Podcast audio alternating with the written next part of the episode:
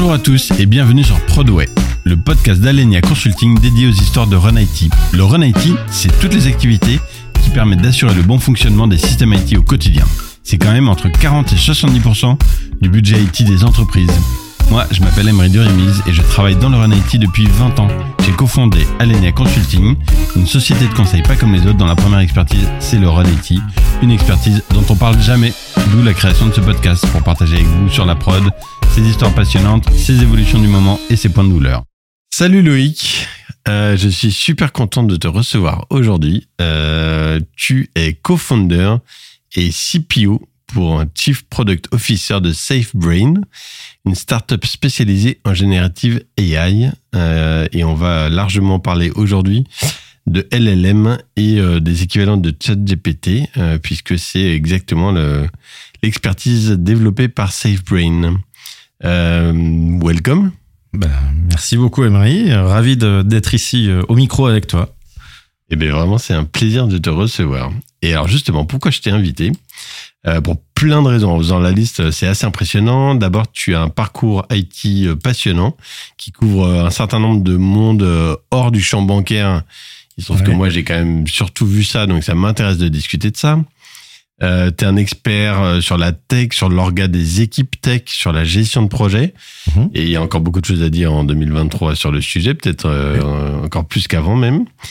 Euh, on s'est rencontrés parce que tu as été co-founder d'une ESN euh, anciennement SS2I spécialisée dans une techno qui s'appelle le Ruby, mhm. avec une très forte culture tech. vous étiez en full remote. Euh, cette ESN euh, e cofondée avec Louis, on fait un gros coucou à Louis, euh, s'appelait Hexagonal. Absolument. Et en début d'année, tu as pivoté avec la création de SafeBrain. et du coup, tu es devenu un expert sur les LLM et on va beaucoup parler de ça. Et si on s'est rencontrés, c'est qu'on fait tous les deux partie d'un club d'entrepreneurs qui s'appelle le club Bootstrap. Gros coucou à euh, Mathieu et au Castor. Exactement. Donc on fait partie de ce club-là maintenant depuis euh, depuis un petit peu de temps. Ah, ça va faire deux ans là bientôt. Ouais, ça va faire deux ans, incroyable. Et euh, on aura peut-être l'occasion d'en reparler parce que c'est c'est un club hyper enrichissant et qui nous a amené beaucoup de choses. C'est clair. Euh, et puis enfin, euh, tu es quelqu'un qui a assez peu de filtres et pas mal d'idées intéressantes.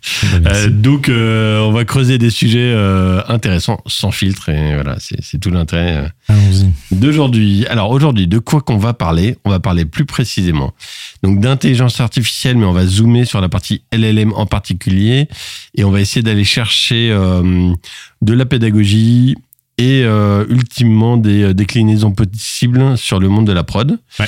IT, puisque bah, on est tous les deux convaincus qu'il y a des choses intéressantes euh, derrière. On ira euh, discuter euh, sur l'orga IT aussi, parce qu'il y a mhm. des il y a des choses intéressantes à dire là-dessus. Et puis puis sur le sujet full remote, ouais. voir si voilà ta conviction après avoir monté une boîte qui ne fonctionnait que comme ça. J'allais dire, est-ce que ça fonctionne? Je pense que la réponse, tout le monde a répondu que oui. Mhm. Mais comment ça fonctionne? Là, c'est probablement euh, et dans quelles conditions euh, C'est là où c'est plus intéressant. Est-ce que ça te va? Avec plaisir. Le menu. Magnifique. Alors, on va commencer euh, justement avec un moment un peu pédagogique pour réexpliquer à tout le monde, et puis à moi le premier, en termes simples, déjà, alors toi, ta définition de l'IA, déjà, si on parle globalement de l'IA avant d'arriver sur les LLM. Comment tu comment tu l'expliques à, à, ton fils? L'IA, c'est euh, une technologie et, euh, et, des algorithmes que en fait on n'a pas vraiment codé. C'est-à-dire que euh, dans le code, quand il y a des développeurs qui travaillent dessus, et eh ben en fait on utilise les mêmes outils, on utilise toujours des boucles, des conditions, des fonctions, des classes. Euh, et en fait, l'IA, c'est euh, toute cette famille de programmes où en fait, c'est pas un développeur qui a fait l'algorithme. On a fait en fait, euh, on a entraîné un système en lui donnant des jeux d'entrée, des jeux de sortie. On lui a dit de trouver tout seul les règles qui faisaient qu'on va vers les jeux d'entrée aux jeux de sortie. Et, et du vraiment l'IA, c'est cette grande famille d'outils où on n'a pas vraiment entièrement codé le truc, quoi. Ouais, donc au lieu de suivre une liste d'instructions, on a mhm. tout à coup euh, une forme d'intelligence, nous le nom. C'est ça, c'est une forme d'intelligence et puis c'est surtout un, truc où en fait ça devient euh, quelque chose où même le développeur en fait c'est pas vraiment t'expliquer euh, le pourquoi ça marche. Quoi. Ouais, tu Pourquoi ça marche On sait que ça marche, comment ça marche en fait euh, on sait pas vraiment entièrement. Et alors du coup on va zoomer aujourd'hui sur la partie LLM au sein de l'IA donc peut-être qu'on explique qu'il y a pas mal de choses différentes euh, au sein de l'IA Dans l'IA, il y a plein plein de choses. Euh, les grandes familles, c'est euh, le machine learning. Donc c'est en gros, en général, c'est plutôt des chiffres. Euh, machine learning, c'est plutôt euh, ok, je veux un modèle prédictif euh, de, je sais pas, les courbes de bourse, les cours en bourse, ce genre de choses. et donc là, bah pareil, on met plein plein de données qu'on a accumulées depuis le siècle, dernier dans la machine. On lui dit vas-y, trouve les, les, liens que j'ai pas trouvés. Et, et c'est un peu l'idée, quoi. C'est qu'en fait, tu lui donnes beaucoup beaucoup de données et t'espères que la machine arrive à faire des corrélations que tu n'as pas vues. Mmh. Euh, et ensuite, là-dedans, euh, tu as en effet, euh, historiquement, tu avais les, les, NLP, qui étaient les mmh. euh, Natural Language Processing, pas entièrement sûr du P, mais presque sûr, c'est ça, qui était l'analyse du langage. Et alors là, on était beaucoup sur l'analyse de sentiments. Est-ce que la personne qui parle a un sentiment positif, négatif? Essayer de, de, de, comprendre un peu le sens, mais c'est très compliqué. Euh, et en fait, historiquement, euh, c'est en 2016 qu'il y a un papier de Google qui s'appelle euh, All You Need Is Attention, qui euh, décrit une nouvelle architecture de réseaux neuronaux qui s'appelle les transformers. Et donc, en fait, les, réseaux neuronaux, c'était... en gros, on, mettait plein de choses en entrée en fait, donc plein d'entrées possibles pour avoir un jeu de données très grand. Et puis, en fait, il y avait plusieurs étages de neurones. On essayait de, de, de calquer la nature des, des, neurones dans notre cerveau, parce que, bah voilà, on savait pas comment faire. Alors, on essayait de reproduire le cerveau. Et on faisait plein d'étages euh, sur euh, plein de, enfin, on faisait une grande matrice de réseaux neuronaux. Et en fait, l'entraînement servait à gérer ce qu'on appelle les poids de ces neurones. Donc en fait, c'est des petits, euh, des petits chiffres et on dit bah voilà, en fait, il y a plutôt une probabilité de 20% euh, que ça aille à gauche et puis de 80 que ça aille à droite, ce genre de choses. Et à la fin, ça donnait un résultat. Et les transformers, en fait, ils ont pris les réseaux neuronaux, mais ils ont dit ouais, mais en fait, le problème, c'est que on n'arrive pas à avoir le contexte. En fait, les réseaux neuronaux, jusqu'en 2016, ils savaient étudier un état Sauf que quand tu étudies le langage, ça paraît assez euh, intuitif que en fait le langage, ce que j'ai dit il y a deux minutes conditionne ce que je dis maintenant. Quoi. Tu, tu, peux pas, tu peux pas juste regarder un mot et une même phrase d'ailleurs, une même phrase dans un contexte, dans une intonation où euh, un interlocuteur donné va changer totalement euh, de signification. Exactement. Et du coup, les transformers, ça a permis aux réseaux neuronaux de dire, ok, en fait, j'arrive à, à, plutôt qu'étudier un mot à la fois, j'étudie un ensemble de mots. Et, euh, et, en fait, ça a eu, euh, bah, c'est très rapidement, c'est on a eu des performances de, de plus en plus élevées, jusqu'à avoir l'année dernière euh, ChatGPT. Alors du coup, ChatGPT, c'est un LLM. Euh, Très exactement, c'est le modèle GPT 3.5, ChatGPT. Et ChatGPT est en fait le nom du logiciel qui est l'interface hmm. du modèle 3.5 et ensuite du modèle 4, euh, de GPT 4 qui est sorti en euh, mars de cette année. Hmm. Ouais, tout à fait. Alors déjà, LLM, Large Language Model. Exactement. Large Language Model, ben c'est euh, en fait c'est des IA qui sont là pour euh, produire du texte, comprendre, produire du texte. Euh, et en fait donc les, caractéristiques principales d'un LLM, ça va être euh, sa fenêtre de contexte ou sa, fenêtre de token, on parle de temps en temps, euh, qui se chiffre en euh, milliers de tokens. Alors un token, c'est quoi? Un token, c'est pour le LLM, c'est l'unité qu'il va, qu'il va prédire. Euh, la réponse, de, la réponse des LLM et des fournisseurs de LLM officiels varie un peu. c'est entre 3 et 4 lettres. Moi, j'aime bien dire, pour, de, pour avoir un truc qui, qui a du sens dans notre cerveau, que c'est une syllabe. D'accord. Voilà.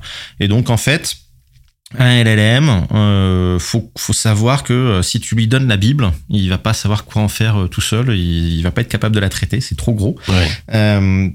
Euh, et donc les fenêtres de token, euh, quand c'était la sortie de modèle 3.5, c'était à peu près 4000 tokens. On est passé à 8000 tokens avec GPT-4. 8000 tokens, c'est à peu près 6000 mots, donc c'est on va dire un un gros article de blog. Euh, et aujourd'hui, là, depuis euh, deux semaines, on a accès à GPT-4 euh, Turbo, qui a une fenêtre de token de 128 000 tokens. Donc là, on est plutôt sur 200 pages de documents, donc ça commence à être déjà beaucoup plus gros. Mais du coup, c'est quoi la déclinaison ce, de ces tokens, euh, ça s'utilise comment ou ça veut dire quoi? C'est le volume de données qui. C'est à la fois le euh, la, la grande euh, nouveauté des LLM, c'est que cette fenêtre de tokens, c'est à la fois les entrées et les sorties. D'accord. En fait, on se partage. Tu peux mettre euh, 10 000 tokens euh, en entrée et, euh, 10 000 et euh, du coup avoir euh, 110 000 tokens en sortie. C'est, possible. Alors après, selon les modèles, il y a des subtilités, mais globalement, si c'est à peu près comme sur ça le qu'ils pensent. chat GPT non turbo là, Ouais. on dit que euh, tu disais euh, combien de mots à peu 10 000 près mots à peu près. 6000 mots, donc ça veut dire que je peux lui taper tout un texte de 6000 mots, Ouais. Ouais. Mais alors du coup, il fait zéro sortie. mais zéro sortie. Alors pourquoi dans quel cas euh, Bah, parce qu'en fait, du coup, tu as, utilisé toute la fenêtre de, to- Ah, de token pour ce qu'on appelle le, le prompt. D'accord. Euh, et, et du coup, en fait, il, il, sait plus faire il de a sortie. plus l'énergie Il a pour plus sortir. l'énergie. D'accord, ok. Et en fait, tu, A donc- plus B doit entrer plus sortie Et ça, c'est le, 6000 c'est- c'est le D'accord. grand truc souvent euh, dans les gens qui découvrent les LLM dans le monde de la techno, c'est que nous, on, on- on sépare complètement les entrées et les, et les sorties. Ouais. Input, output, c'est deux choses complètement différentes. Tout à fait. Chez LLM, c'est dans la même box. Ah, d'accord. Donc, et donc, plus ma question va être courte, plus potentiellement je peux avoir une réponse longue. Alors, c'est plus compliqué que ça, mais voilà, parce qu'après, j'ai l'espace que- en tout cas pour avoir une réponse longue. Exactement. Et donc en fait, Ah, euh, ok. un- un- quand tu fais des logiciels qui utilisent les LLM, une grande part euh, du savoir-faire, c'est savoir bien utiliser ta fenêtre de token. Tout à fait. Euh, Ah oui, d'accord, Bien ok. mettre toutes les informations, c'est-à-dire que tu fais du chat, Hmm. bah t'as l'historique du chat. Parce qu'à un moment, si tu as un grand chat, bah tu Hmm. peux tu vois, tu, peux dépasser l'historique. Qu'est-ce que t'en fais? Et puis après, tu as tout ce qu'on appelle euh, le RAG, le Retrieve euh, Augmented Generation, euh, Retrieval Augmented Generation, qui te permet en fait, l'idée c'est de donner au LLM la connaissance dont il a besoin au moment de faire sa réponse. Hmm. Classique, euh, tu fais un robot euh, pour répondre euh, aux questions RH dans une boîte. Et ben en fait, au moment où l'employé va demander, ok, j'ai combien de RTT cette année, tu vas d'une manière ou d'une autre te débrouiller pour aller chercher l'information dans ton système, la donner au LLM et que du coup le LLM puisse dire, eh ben voilà, cette année, parce qu'il y avait tant de jours ouvrés, tu as tant de RTT. D'accord. Donc, et ça, cette fenêtre de token, c'est l'ensemble. Donc, pour expliquer aux gens qui ont jamais touché à ChatGPT globalement, on est sur une fenêtre de texte, Ouais. euh, comme un chat, euh, comme tous les chats un peu pourris euh, qu'on peut avoir T'as- sur t'as- une t'as un plateforme. Slack, euh, T'as un Slack, t'as un Teams, Ouais, un mais Teams. tu parles avec Ouais. une machine. Tu parles avec une machine. Alors, je sais pas, je suis sur Air France, j'ai des questions à poser, bref. Euh, voilà, euh, je me retrouve euh, très clairement face à un robot qui me fait des réponses en général Ouais. toutes pourries. Parce que c'était les chatbots, c'était la technologie d'avant. Ouais. Et donc, on reviendra là-dessus. Mais euh, là, ce qui est important, c'est sur le sujet de token. Ouais. On, ça veut dire que c'est l'ensemble de l'échange qui va devoir tenir dans ces 6000 tokens? Et chaque, re- chaque requête va devoir tenir dans ces 8000 tokens. Ah, mais là où j'ai du mal à comprendre, c'est Ouais. je peux avoir question-réponse, question-réponse, question-réponse. Est-ce que c'est euh, question plus réponse 1 égale 6000 ou c'est toutes mes questions plus réponse à la fin doivent faire maximum 6000 Alors, en fait, c'est que tu, tu, à chaque fois que tu demandes à la machine de répondre, tu ne peux lui donner que tes, tes 8000 tokens.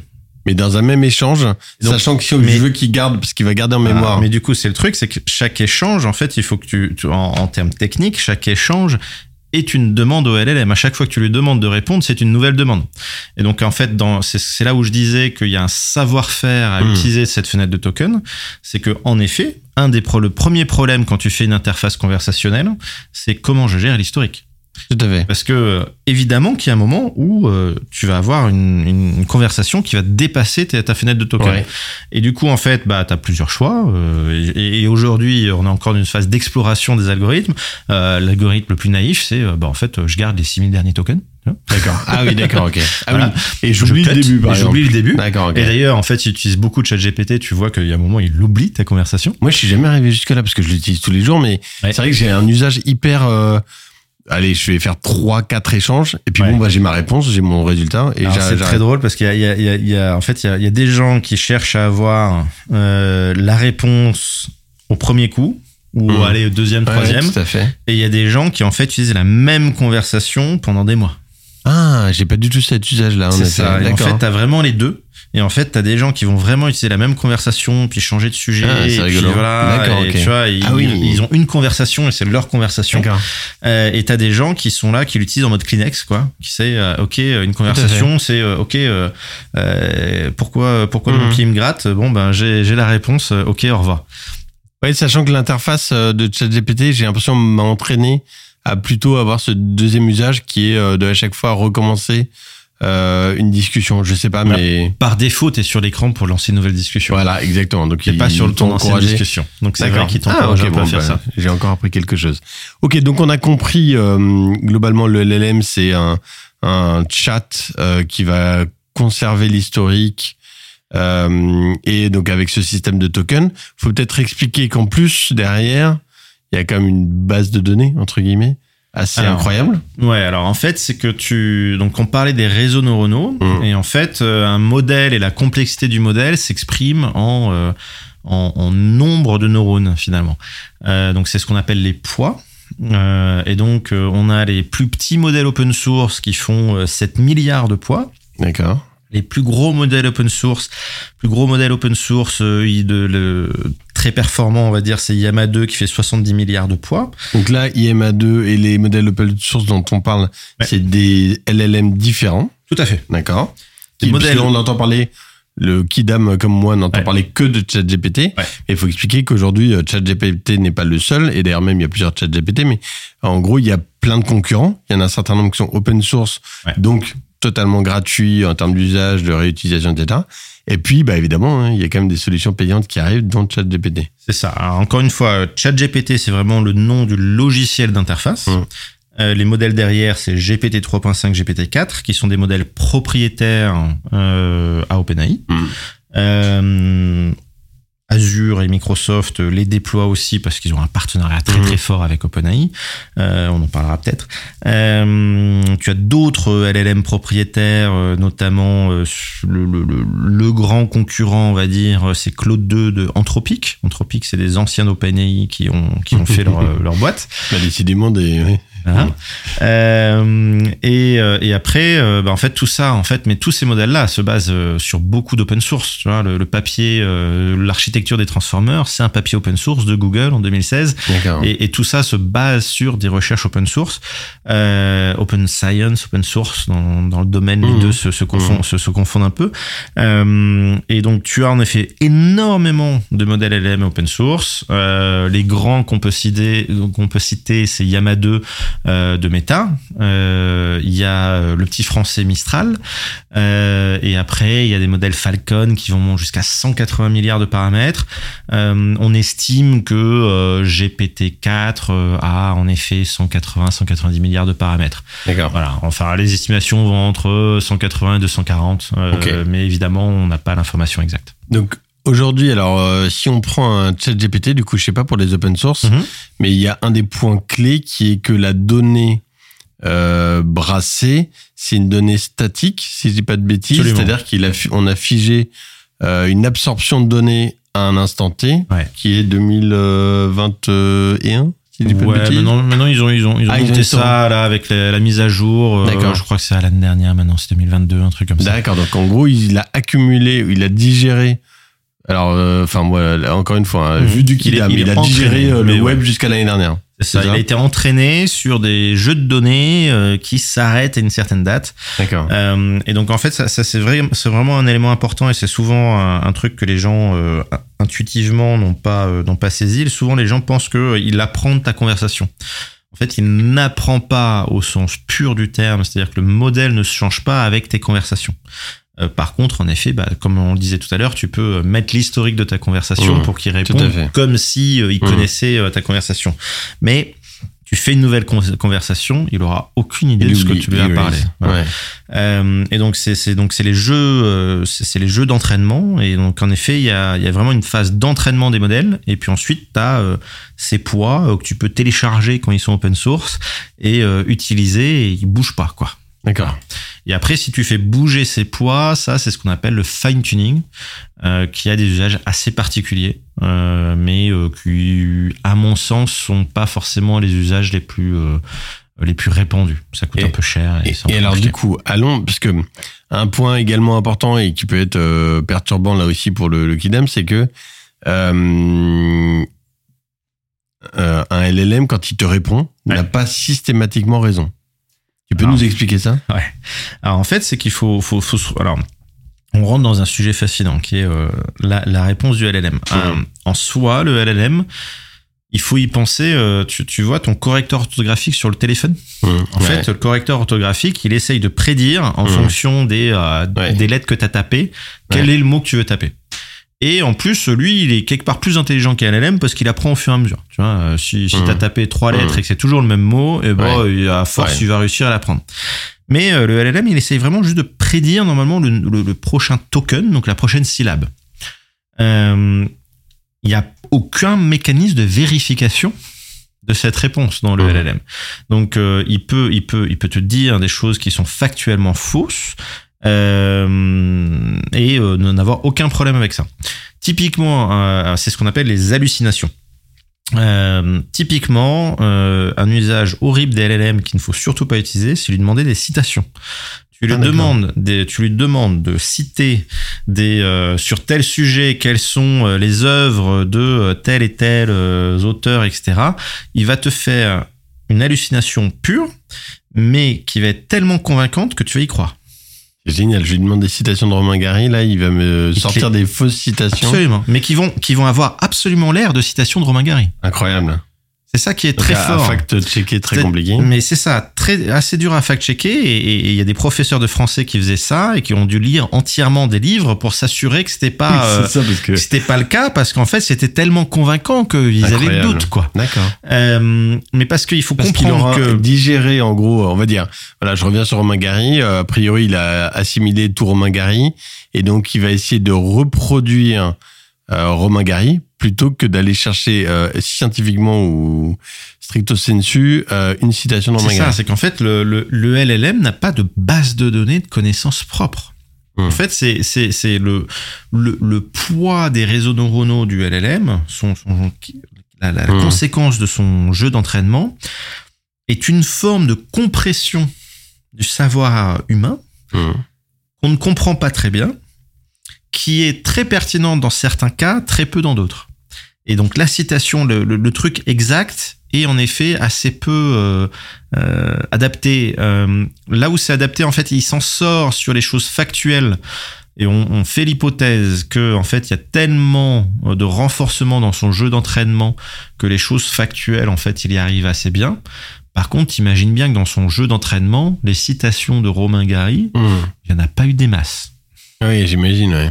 Il a eu peut-être voilà le, le, le- le corpus Ouais. euh, de, de cet auteur, mais il n'a pas euh, les réponses Mmh. toutes faites à- aux questions type que tu vas lui poser. C'est c'est quand même fascinant parce que on, finalement l'analogie avec le cerveau humain est très forte. On est vraiment sur, je peux dire, je peux croire, me souvenir d'une citation de Romain Gary que je vais citer en étant convaincu que c'est une citation, alors que pas du tout. Mais, mais c'est pire que ça, c'est-à-dire qu'en fait, euh, mentir, c'est Oui. super humain. Exactement, tout à fait. En fait, il nous ment avec, euh, oui, ou cet enfant qui va surtout pas vouloir, ou pas euh, enfant d'ailleurs, mais euh, surtout pas vouloir dire qu'il ne sait pas, va vouloir Exactement. répondre à tout prix. Et en fait, un des, un- des, des techniques de prompting pour l'empêcher d'halluciner qui marche assez bien, c'est de lui dire si tu ne sais pas, dis-le moi. Parce qu'en fait, il a Alors, pardon, le prompting, c'est Alors, le prompting, c'est l'art de lui poser des questions. Ouais, et donc là, on Ah. va peut-être creuser ça d'ailleurs, Ouais. parce que c'est un énorme sujet, pas forcément sujet, intuitif. On se dit euh, un chat, bah, surtout qu'on a été entraînés, nous, entre guillemets, à utiliser des chats très débiles. En fait, c'est Donc, en euh, fait, c'est c'est où, où est mon billet ça de qui. train ou je sais pas quoi. Ça. Là, on arrive sur des choses beaucoup plus complexes. Et donc, il faut savoir poser la bonne question. Tout à fait. Mais c'est c'est c'est c'est c'est c'est plus en fait euh, pour moi le, le prompting, c'est savoir bien poser son problème. Si tu sais exprimer clairement ton problème. Tu vois, euh, là, on revient sur les bases. Ce qui se conçoit bien s'énonce clairement. Euh, si tu sais bien, euh, si tu sais bien faire ça, en fait, tu sauras bien prompter. Euh, mais ça demande des efforts. Euh, ça demande des efforts et ça peut aller assez loin. Tu vois, enfin, euh, nous, euh, euh, chez SafeBrain, on a des cas d'usage où on est à des prompts de euh, 4-5 pages hein, parce que on prompte des processus entiers Ouais. euh, pour accompagner la personne et automatiser le processus. Ouais. Mais, mais pour un tout petit peu revenir sur la sur l'hallucination, euh, en fait, il faut vraiment comprendre que le LLM a un biais énorme qui est d'essayer de te, te satisfaire. Le, le, il a été entraîné. Très humain. Exactement, très humain. Et en fait, euh, euh tu vois, euh, dire à quelqu'un, mais si tu sais pas, dis-le moi. Mmh. En vrai, ça débloque plein de choses. Ben oui, tout à fait. C'est pas qu'avec les LLM, quoi. Et alors, c'est ça qui est génial. C'est, mais, mais absolument. Mais c'est, euh, moi, c'est un des trucs qui me fascine et qui touche plus à la philosophie qu'à la technique. Mais c'est que dans ce truc-là, enfin, pour la première fois de l'humanité, on a une technologie qui passe le test de Turing. Alors, le test de Turing, à la base, c'était un truc euh, mythique en informatique. C'était le jour où tu pourras parler à une Mhm. machine et tu ne t'aperçoives pas que c'est une machine. C'est ça le test de Turing. Euh, et en fait, euh, tu vois, il y a plein de débats sur le LLM. Est-il vraiment intelligent? N'est-il Mhm. pas intelligent? Euh, Les débats sont, sont, sont pas prêts d'être tranchés parce qu'on n'a pas de définition. Mmh. Comme on n'a pas de définition, on peut pas répondre. Mais c'est pour moi, c'est assez important en effet de comprendre que le LM veut te satisfaire et qu'il faut, euh, tu vois, de temps en temps, euh, euh, quand tu parles des Mhm. différences culturelles et tout, on parle souvent des Indiens qui, euh, qui Ouais, disent, tu fait. vois, euh, ouais.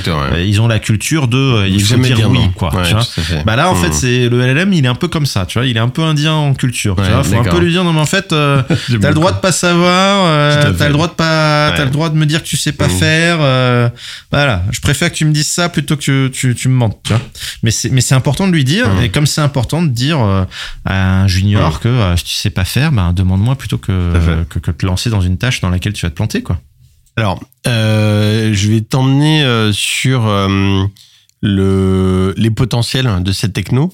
Et avant ça, je vais quand même préciser, parce que on déjà d'une part on se connaît et, et, on a eu cette discussion il y a, il y a quelques minutes avant ce, le démarrage.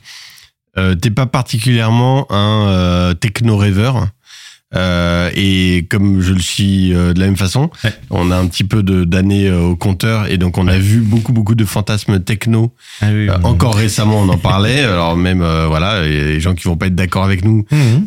mais que ce soit le métaverse ou la crypto ou d'autres choses. Je, on- je, je pense que c'est des technos, c'est des technos magnifiques, comme je te, quand, Mm. comme on en parlait. C'est des technos qui qui attirent les technophiles, mais c'est des technos qui ont un manque de cas d'usage qui Mm. est criant. Enfin, Ouais, le, le métaverse, j'en parle même pas parce que je pense que ça, 90% des gens en sont convaincus. Euh, Il y a que y a que Zuckerberg qui essaie de, de le faire euh, de le faire Survivre. arriver. Ouais.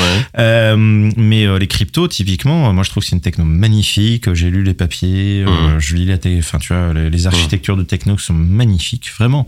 Euh, et puis j'ai envie d'y croire parce qu'en Mhm. fait c'est limite euh, le- le- les sources du web, tu vois, le décentralisé, distribué, euh, pas pas de centre d'autorité, c'est génial. Mmh. Mais euh, mais en fait, euh, moi je cherche toujours les vrais cas d'usage des cryptos. quoi.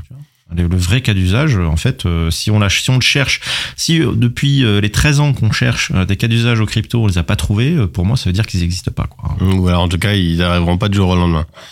Et donc, pour le coup, Ah non, mais, là, toi, t'es convaincu. non, mais l'IA, c'est. c'est- Enfin, le- les LLM particulièrement, alors après, on pourrait parler des IA génératives Ouais, de ouais. manière plus large, mais en fait, elles sont extrêmement liées. En fait, Euh, le truc, c'est que toutes ces IA génératives de- d'images, de vidéos, etc., sont basées sur des transformers aussi.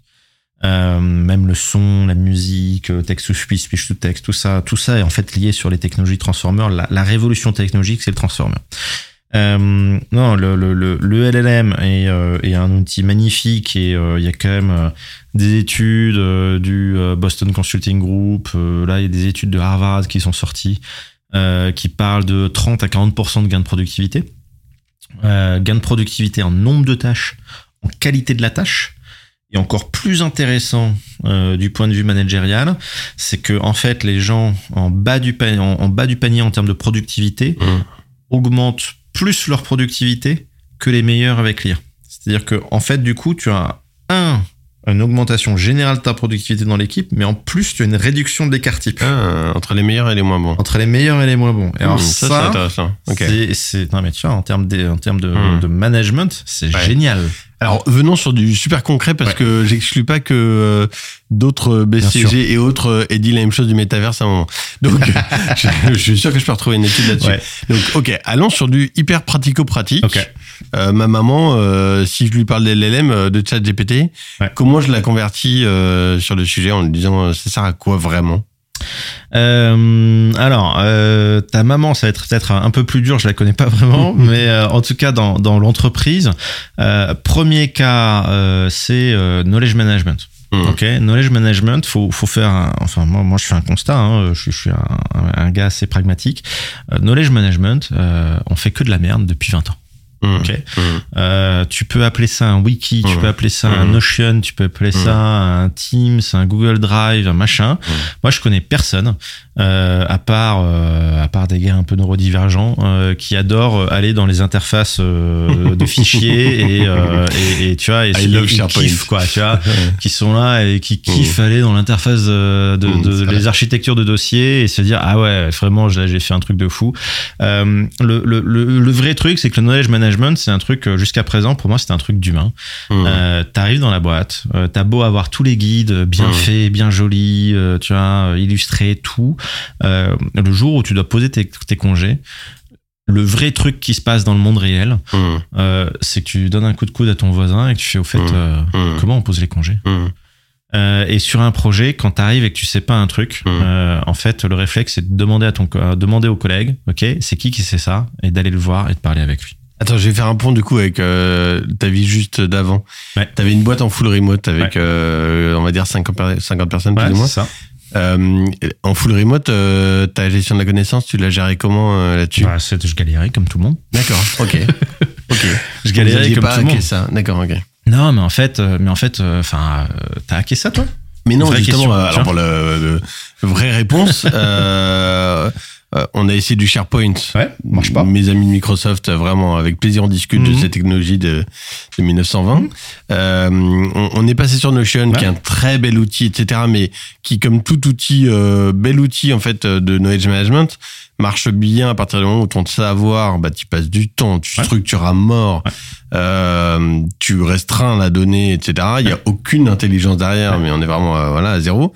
Euh, et donc tu vas rester sur un set de knowledge qui est extrêmement restreint. Et puis pour une boîte euh, comme la nôtre où on a énormément de données euh, sous des formats PowerPoint euh, ou Excel ou autre, bah là pour le coup ça t'oublie totalement.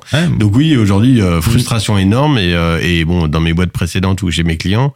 Même chose, la partie knowledge management, je suis d'accord avec toi, c'est un rock euh, moi, à moi- casser. moi, je vais euh. te dire, tu vois, on était allé jusqu'à, parce qu'on était en remote et tout, on était jusqu'à indexer les indices de performance des collaborateurs euh, à 30% sur euh, Ah oui. la gestion euh, de la connaissance, Ouais.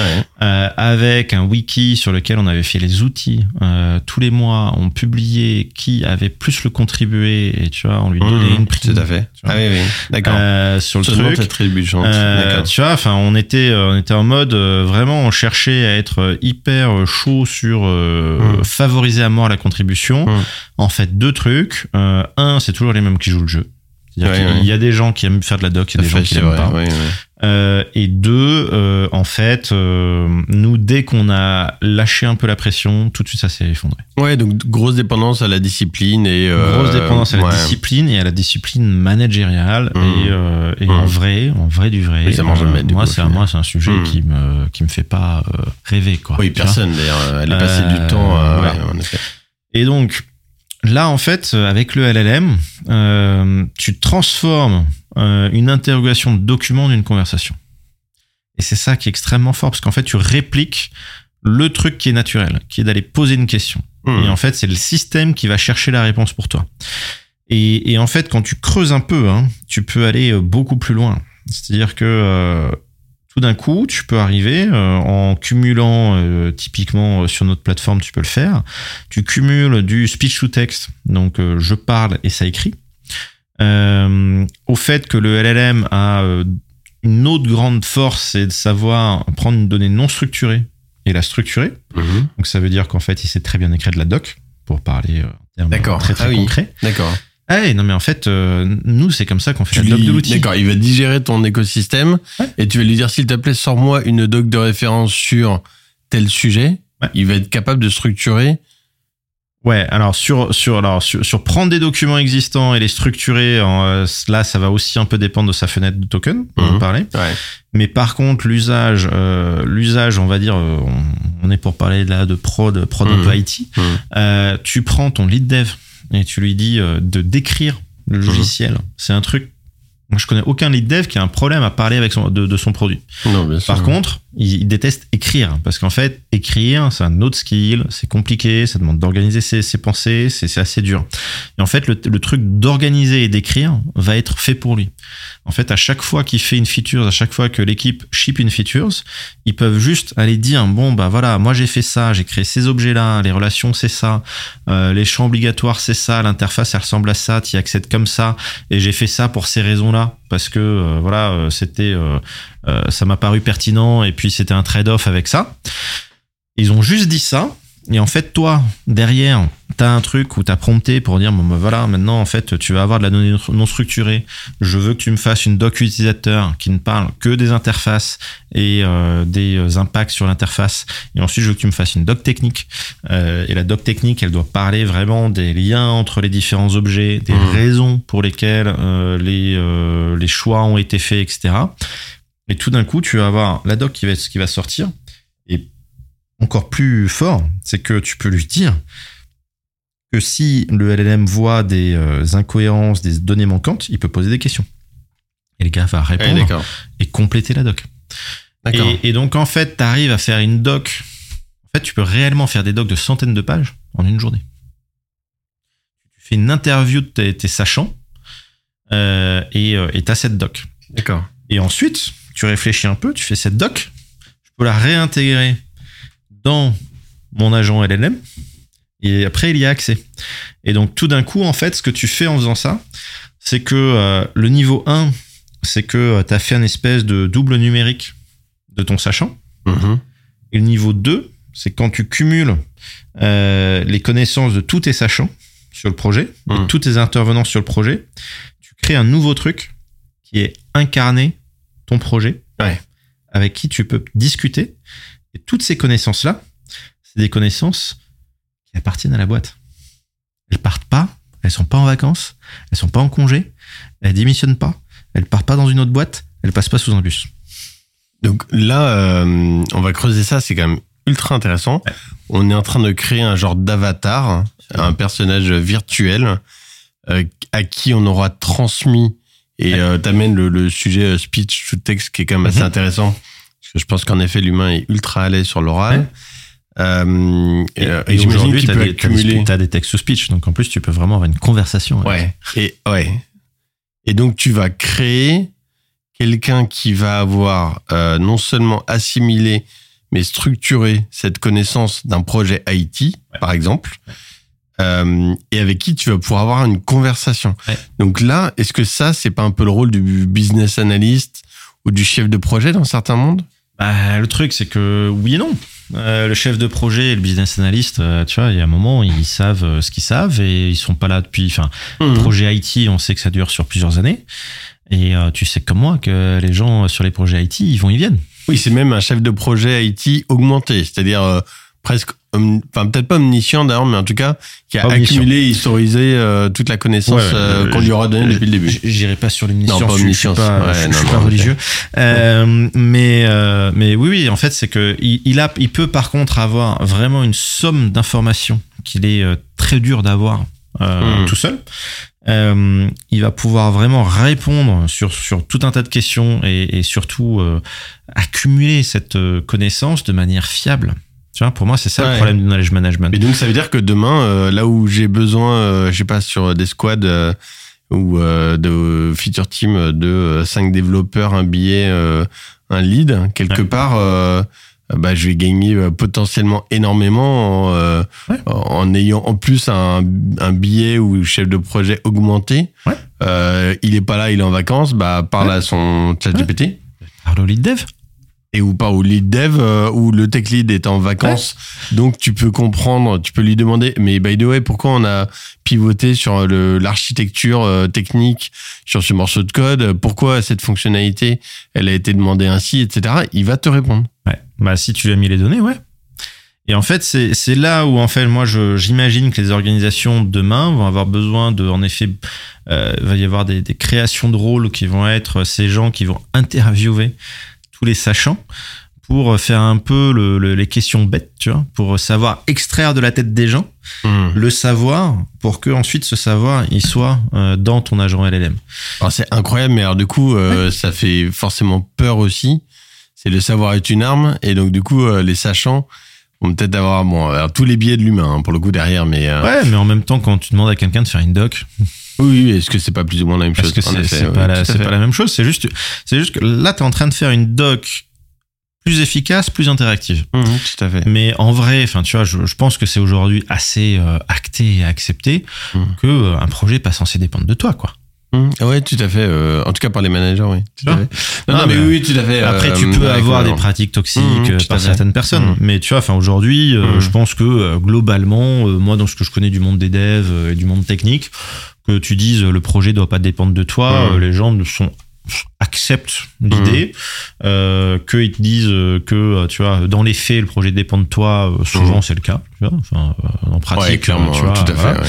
Euh, mais euh, mais ils sont pas. je pense que je, je connais pas beaucoup de gens qui so- sont vraiment réticents à l'idée de donner leur information. En général, ils sont réticents à écrire. Mais en fait, c'est écrire quoi. Tu vois. Enfin, c'est vraiment l'étape. tout à fait. Parce que en plus, l'écrit, tu vois. Enfin, t'as toute une, t'as tout un truc de t'es jugé sur la manière dont tu rédiges, Ouais, euh, sur tes skills de rédaction, de Mhm. structuration, de tout ça, tu vois. Mhm.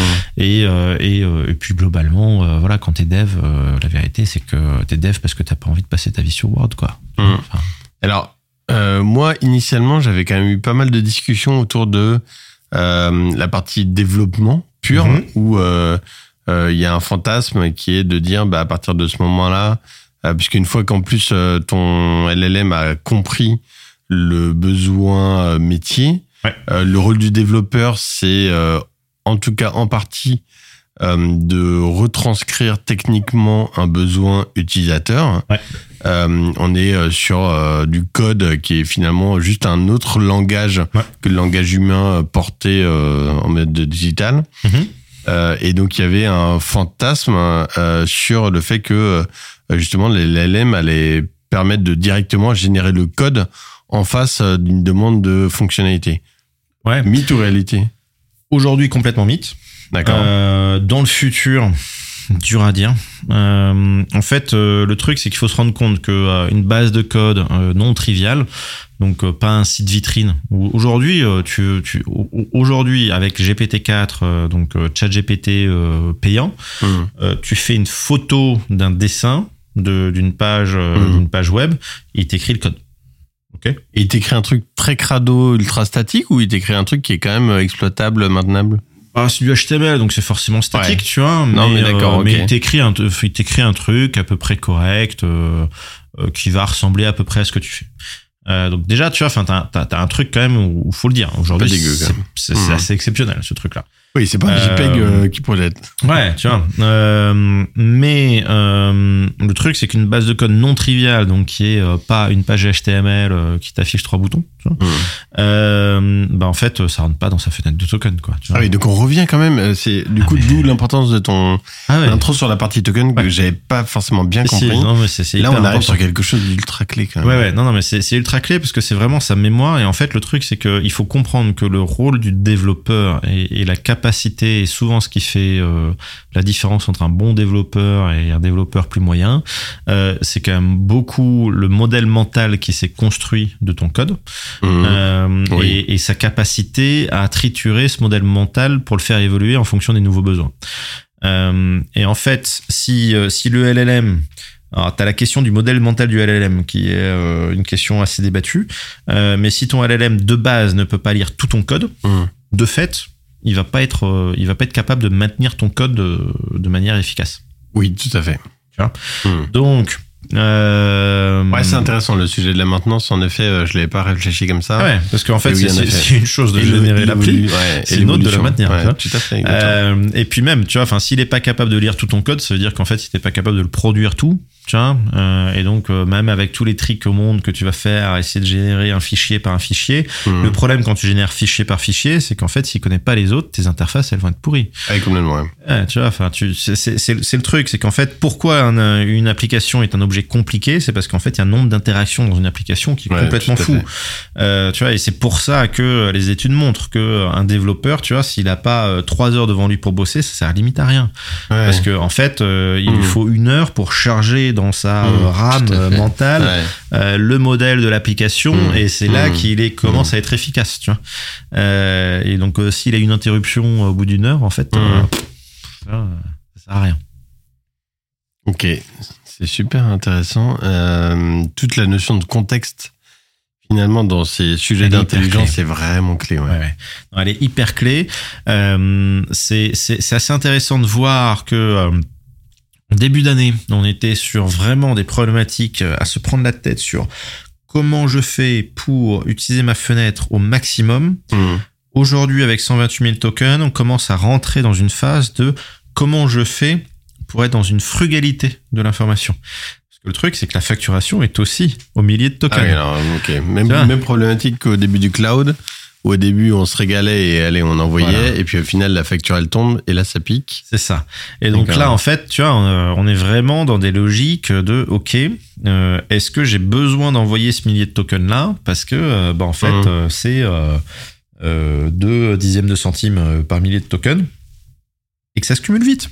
J'ai une question bête, mais du Ouais. coup, euh, sur la partie euh, open source, Ouais. comment il fonctionne là-dessus? Si je balance euh, comme un. Voilà. Alors, la partie open source, elle est hyper intéressante. Euh, moi euh, et, et chez SafeBrain, on est à fond pour l'open source parce que un de nos messages, c'est quand même euh, n'envoyez pas toutes vos données sur les euh, géants Mhm. américains euh, qui ont des LLM parce que bah nos données c'est notre richesse et que euh, tu peux pas tu peux pas tout envoyer quoi Mhm. c'est pas possible euh, aujourd'hui faire tourner des LLM open source c'est très compliqué Euh, attends. Du coup, on va peut-être. euh, on reprendra la- le sujet de la cap.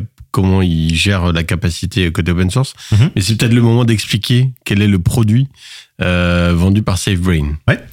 Euh, SafeBrain, on a un chat GPT pour les entreprises. Ça veut dire que on est la plateforme pour vous déployer les LLM euh, de manière sécurisée et contrôlée et en ajoutant beaucoup de collaboration. Euh, donc l'idée en fait c'est que euh, tu vas pouvoir euh, alors sur la sécurité il y a plusieurs plusieurs couches la première c'est que déjà on est en effet multi LLM donc nous on n'est pas marié à OpenAI même si ils ont le meilleur le, Mhm. meilleur LLM aujourd'hui donc on est capable de consommer du GPT 3 euh, 3.5 Mhm. 4 euh, chez OpenAI mais aussi chez Azure qui le déploie donc Ah. euh, il y a quand même beaucoup d'entreprises qui aujourd'hui euh, ont toutes leurs données sur Azure donc bon si elles déploient leur instance GPT sur Azure elles ont le même niveau de confidentialité D'accord. euh, on va Ah, attends, ça c'est hyper intéressant. Ah oui. Donc si toi tu es aujourd'hui sur le cloud Azure, que tu veux déployer un chat Ah bah, GPT instance 3.5 ou 4, tu mets une Ah instance et on te garantit que ton, ta confidentialité d'information, qui est comme un énorme sujet ici, là, tu viens Azure, de le citer. euh, Azure, tu dis que euh, évidemment euh, c'est tes instances euh, à toi euh, sur ton tenant et que ils vont pas y toucher. Donc là, on résout quand même assez rapidement sur tous les ceux qui sont déjà basculés. Si tu fais Le confiance cloud à Azure. Azure, oui. Oui, d'accord, tout à fait. Ok. Voilà. Bon, mais c'est pas inintéressant en tout cas comme, euh, Ah non, mais comme inducteur. non, mais Ouais. c'est- pas inintéressant. Euh, en vrai, même si bon, euh, tu l'auras compris, je suis pas un grand fan d'Azure. Ça reste des partenaires et euh, je veux Mm. dire, les gens qui font le choix sur Azure, je vais pas non plus, Mm. je, tu vois, enfin voilà, je suis pas non plus DSI d'une grande boîte, donc je respecte ces choix-là et c'est des choix qui, qui Mm. peuvent être respectables. Euh, nous, typiquement, on propose aussi à nos clients, on a nous-mêmes des instances Azure qui sont déployées en Suisse. Euh, parce que euh, de de l'étude qu'on a fait, c'était le pays qui offrait la meilleure protection des données. Ah oui, je- en tout cas pour avoir un tout petit peu confronté le sujet, euh, la confidentialité de données en, en Suisse, c'est Voilà. un sacré sujet. Donc du coup, tu vois, Ouais. on se dit bon, euh, déjà, euh, déjà envoyer ces données à GPT sur Azure en Suisse, c'est mieux que les envoyer chez OpenAI. Ça, pour moi, il n'y a pas de Ah débat. oui, ça, ouais, Il n'y a pas de débat. Euh, après, en fait, euh, donc on, propose aussi euh, du Claude 2 d'Anthropic. Alors avant, Claude 2 avait l'avantage d'avoir une fenêtre de 100 000 tokens quand GPT-4 on avait 8000 et bon là ils se sont fait rattraper par GPT-4 Turbo depuis deux semaines donc on Mhm. attend maintenant impatiemment les nouvelles les nouvelles annonces de, de Anthropic voilà peut-être il y a des gens qui, qui rêvent d'une fenêtre d'un million de tokens tu vois. Ouais, voilà. Ouais. Euh, et sinon, en fait, le, le vrai truc euh, qui t'assure euh, 100% de souveraineté, de garantie, de privacy, tout, c'est euh, le LLM open source.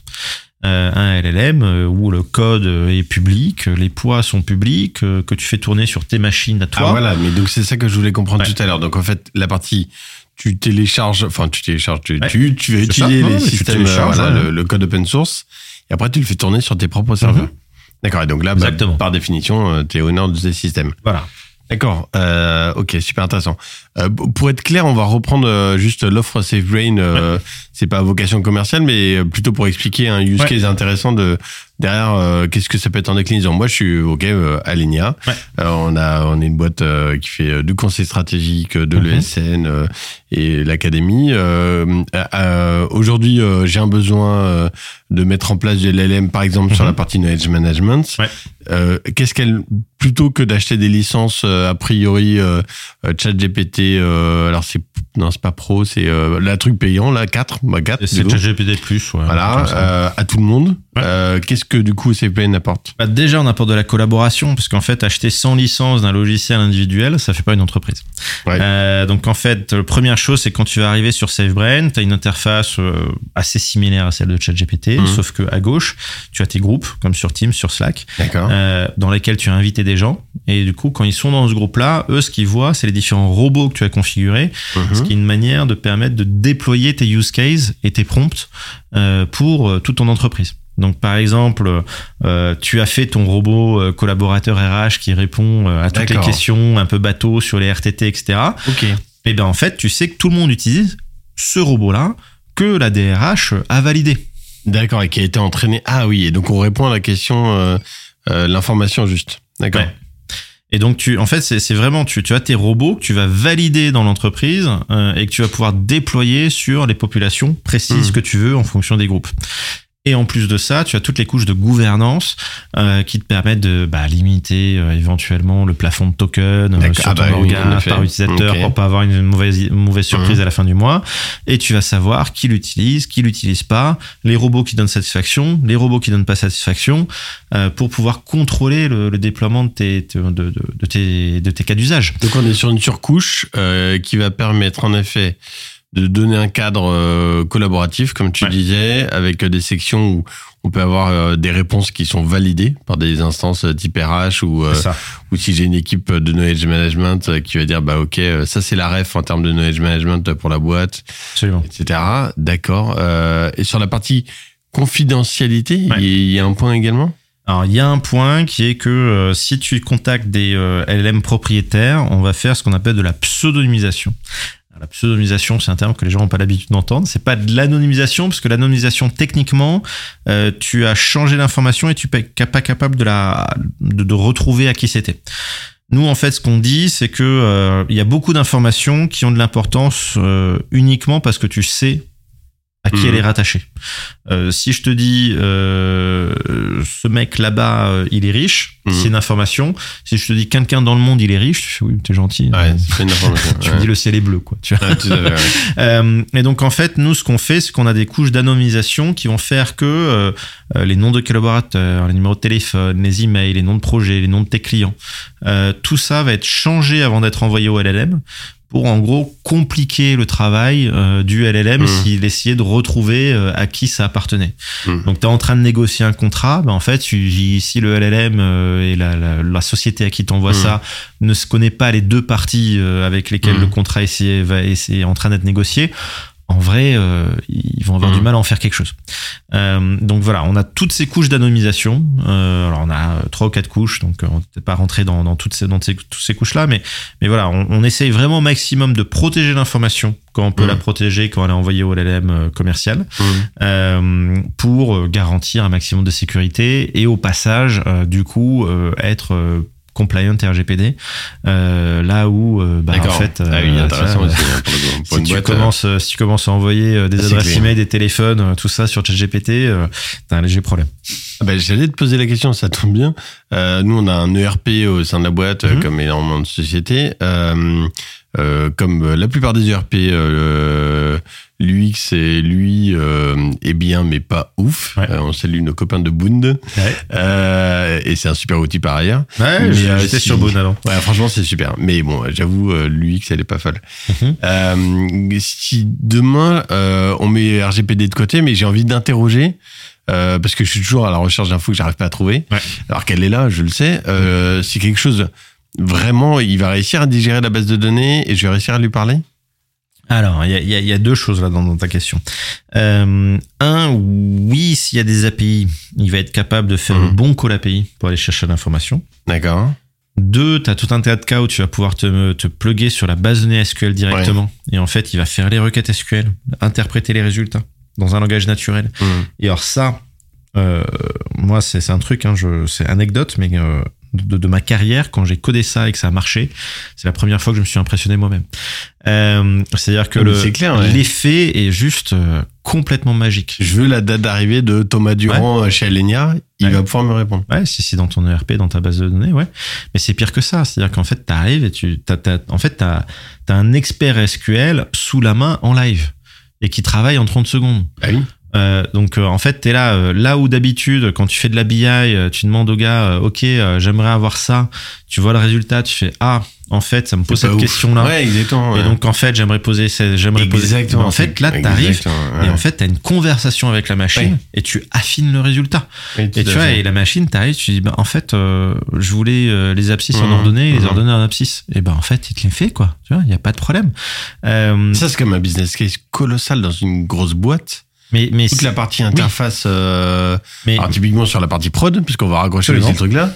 Euh, un des gros métiers de la prod, c'est aussi de répondre aux requêtes utilisateurs. Il y a une grosse part de ces requêtes qui sont juste de l'extraction de données, hein, pour Ouais. être très clair, face à un utilisateur. Ouais.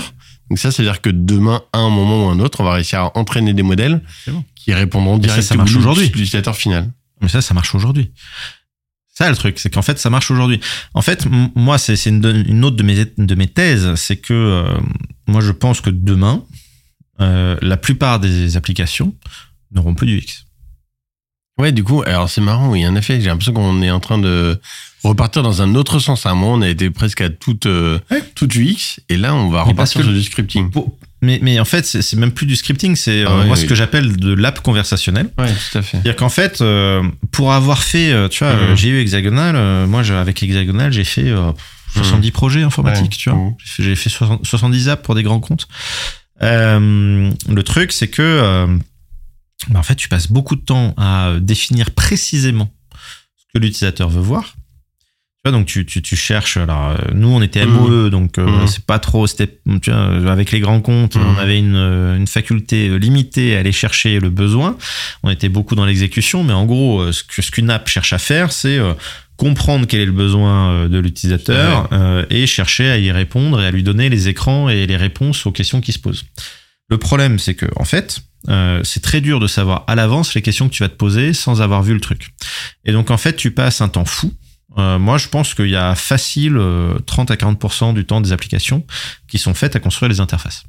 Ah euh, oui, probablement, ouais, front-end, ouais, bien sûr. ouais. Euh, entre euh, Ah, le design, euh, les Mhm. allers-retours de design, euh, bien le temps du front-end, euh, euh, tu vois, et puis aujourd'hui, les gens sont de plus en plus euh, viscéralement euh, euh, opposés à une interface un peu bête. Ils veulent quand même que le truc euh, leur facilite la vie, soit joli à regarder, euh, tout ça.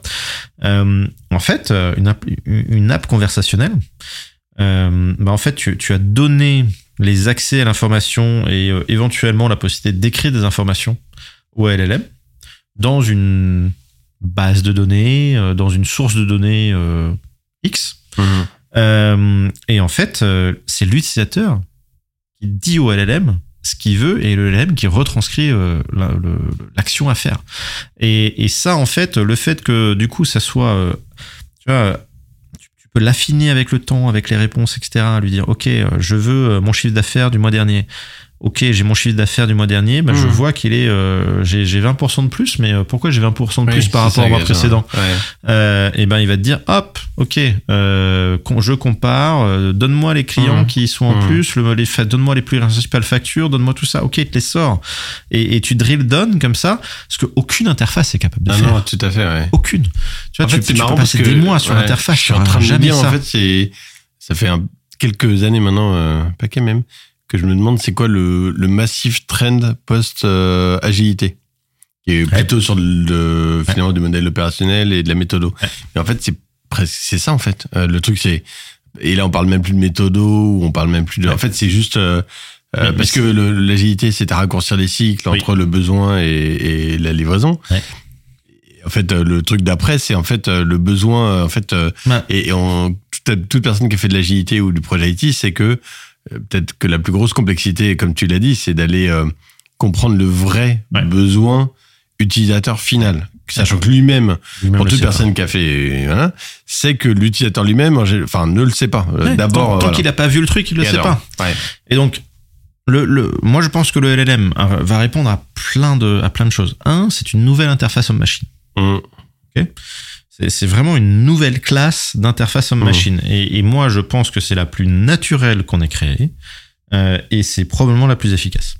C'est marrant parce qu'il y a quelques, il y a, ouais, il y a déjà quelques années hein, pour le coup, mais euh, à Société Générale, on, on a testé euh, le trading par euh, chat. Pour le coup, Ouais. il y avait un, un outil de chat relativement bien fichu et on va faire un coucou à Adrien et à Marcel Fan euh, qui avaient euh, développé un chat euh, intelligent qui permettait à un trader de passer des ordres directement via un chat. En fait, on est là-dessus. Alors évidemment, c'était statique hein, Ouais. sur des commandes, Mais etc. c'est mais c'est ça. Et pourquoi, pourquoi, pourquoi vous avez eu envie de faire ça?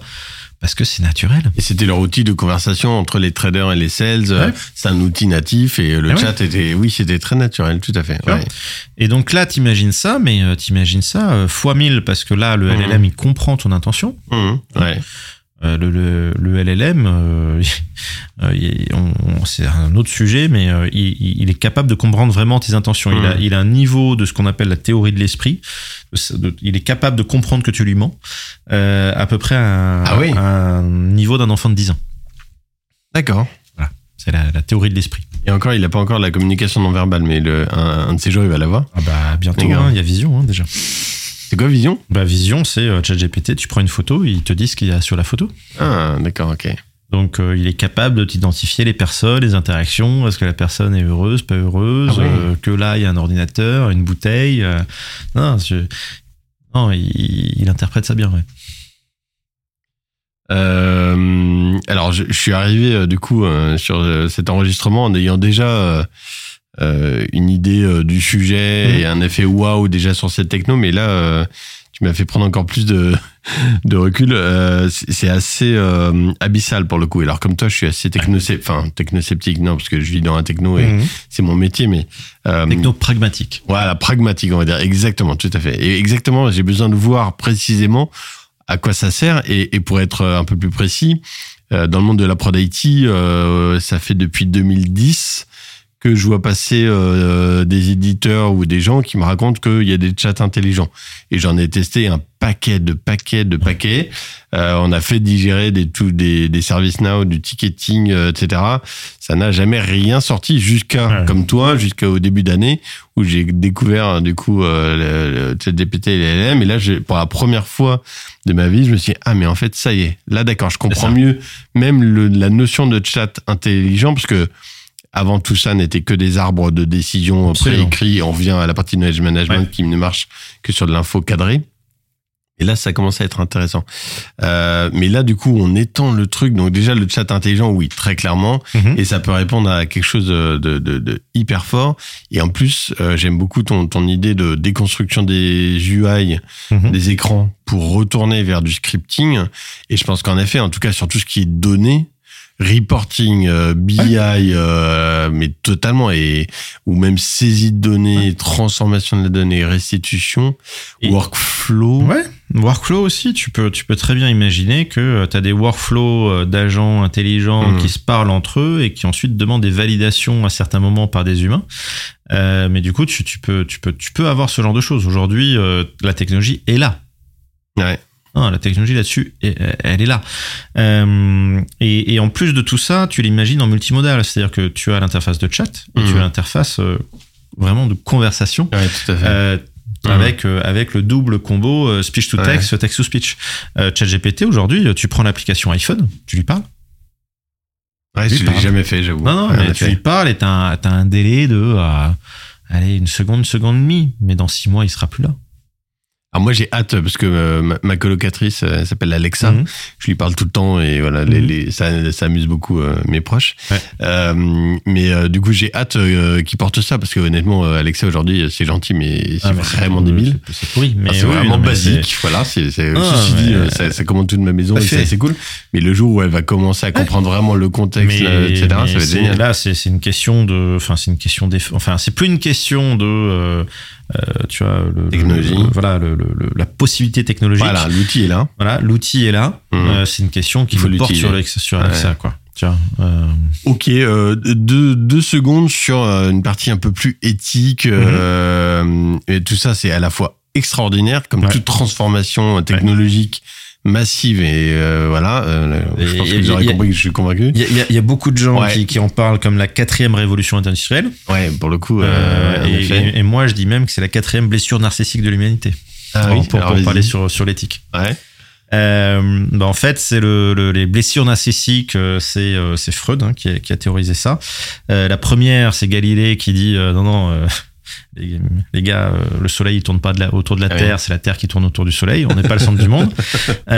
Oui. Voilà. Euh, la deuxième, euh, bah c'est euh, on est des, des animaux euh, comme les autres. C'est la théorie de Ah l'évolution. oui, oui, ok. Voilà, Darwin, on n'est pas ouais. Darwin, on n'est Mhm, pas tout à fait. Finalement, on n'est on pas. n'est pas les, les élus de Dieu, on est juste des singes un peu plus évolués que les Mm. autres, euh, évolués en termes d'intelligence. Euh, Mm. Freud, ensuite, c'est la troisième, c'est en fait, tu crois être un être parfaitement conscient et, Ah et complètement rationnel. Et en fait, ton subconscient, en fait, il est là.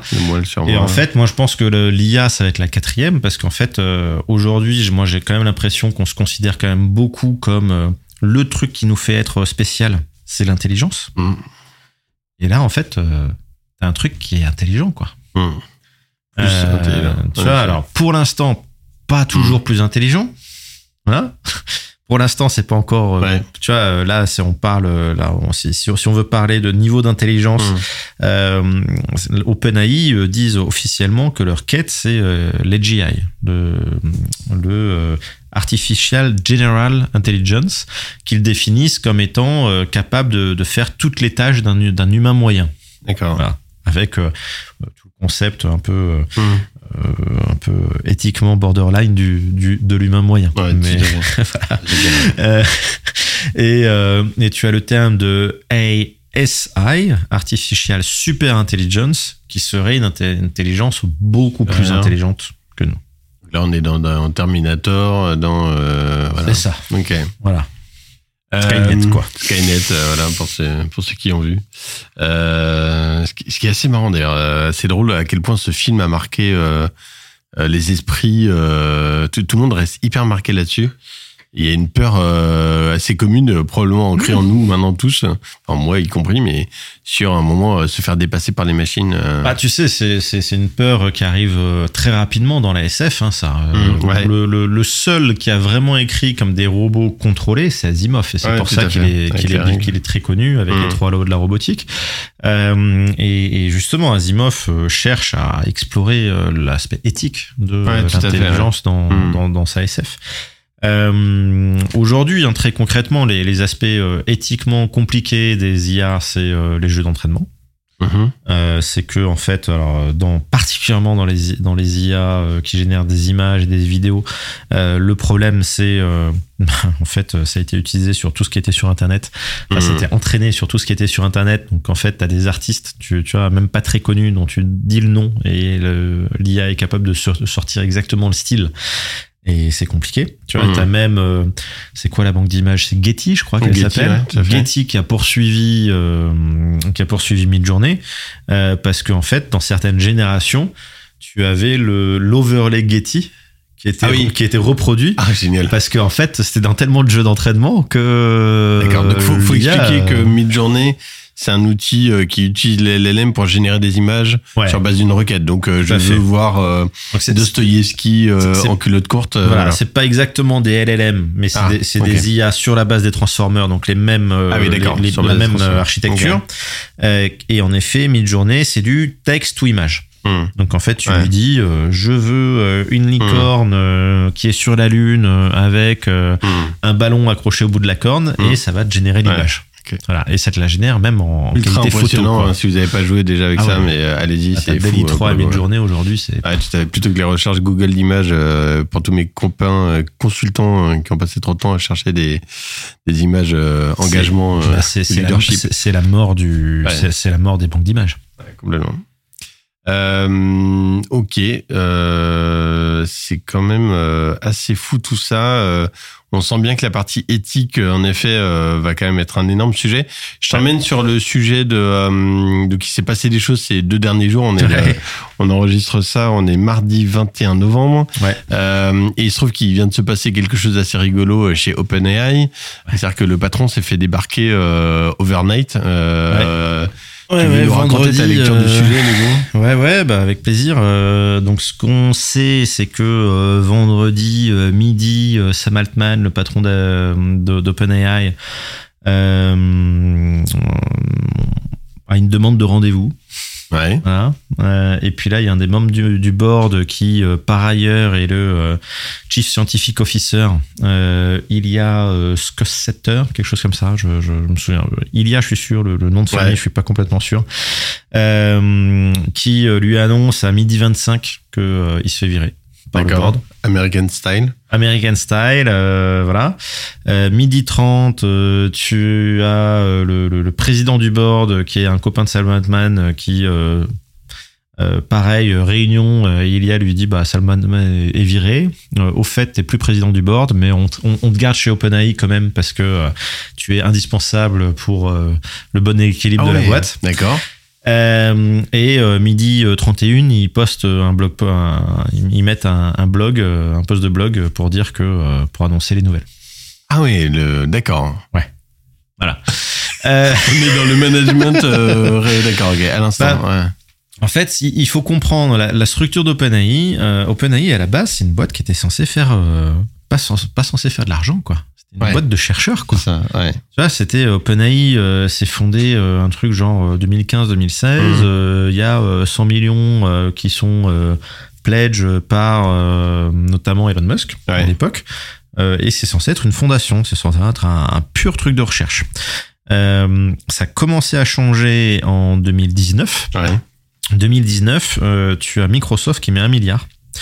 Mais Alors, ils pouvaient pas mettre un milliard dans la fondation de recherche. Mhm. Et donc, en fait, il y a eu, euh, euh, visiblement, c'est un truc qui se fait aux États-Unis. Les fondations font une espèce d'entité sœur euh, dans- qui, qui a le droit de faire des trucs pour le profit. D'accord. Et donc, Microsoft, c'est là-dedans qu'il investit. C'est dans la société sœur, Mhm. mais qui lui donne accès à toute la propriété intellectuelle d'OpenAI. Euh, et euh, et- et il y a ce truc un peu bizarre. Et donc Sam Altman est euh, fondateur d'OpenAI hein, depuis le début. Euh, et le board, en fait, comme ils ont cette, cette, cette- donc, depuis le début, ils ont la mission de créer une AGI qui soit bénéfique pour l'ensemble de l'humanité. Mhm. C'est leur statement Ouais. mission. Euh, Raison d'être, ouais, leur mission. ouais. voilà. Et, euh, et, et en fait, du coup, ils ont un board qui volontairement est un board avec personne qui a des parts de l'entreprise. Ça, c'est incroyable. Euh, Vu de la France et Ouais. d'entrepreneurs, je savais, même- alors je savais que tu peux avoir autour de ta table, sur ton board, des gens qui euh, n'ont pas de part euh, dans l'entreprise. Euh, ça, ok, des advisors, etc. Et c'est très bien. Mais avoir tout un board où t'as euh, personne ou j'imagine même peut-être en très minoritaire, c'est fou quand même ça Et- pour le coup. Tout un board et un board qui a un pouvoir Ouais, décisionnel. décisionnaire sur entre autres le CEO, Ouais. enfin le, le incroyable, ce Non, truc est fou. complètement incroyable, mais parce que il il faut comprendre que OpenAI à la base est vraiment fait par des chercheurs euh, et des chercheurs qui ont notamment très à cœur que l'IA euh, ne soit pas dangereuse.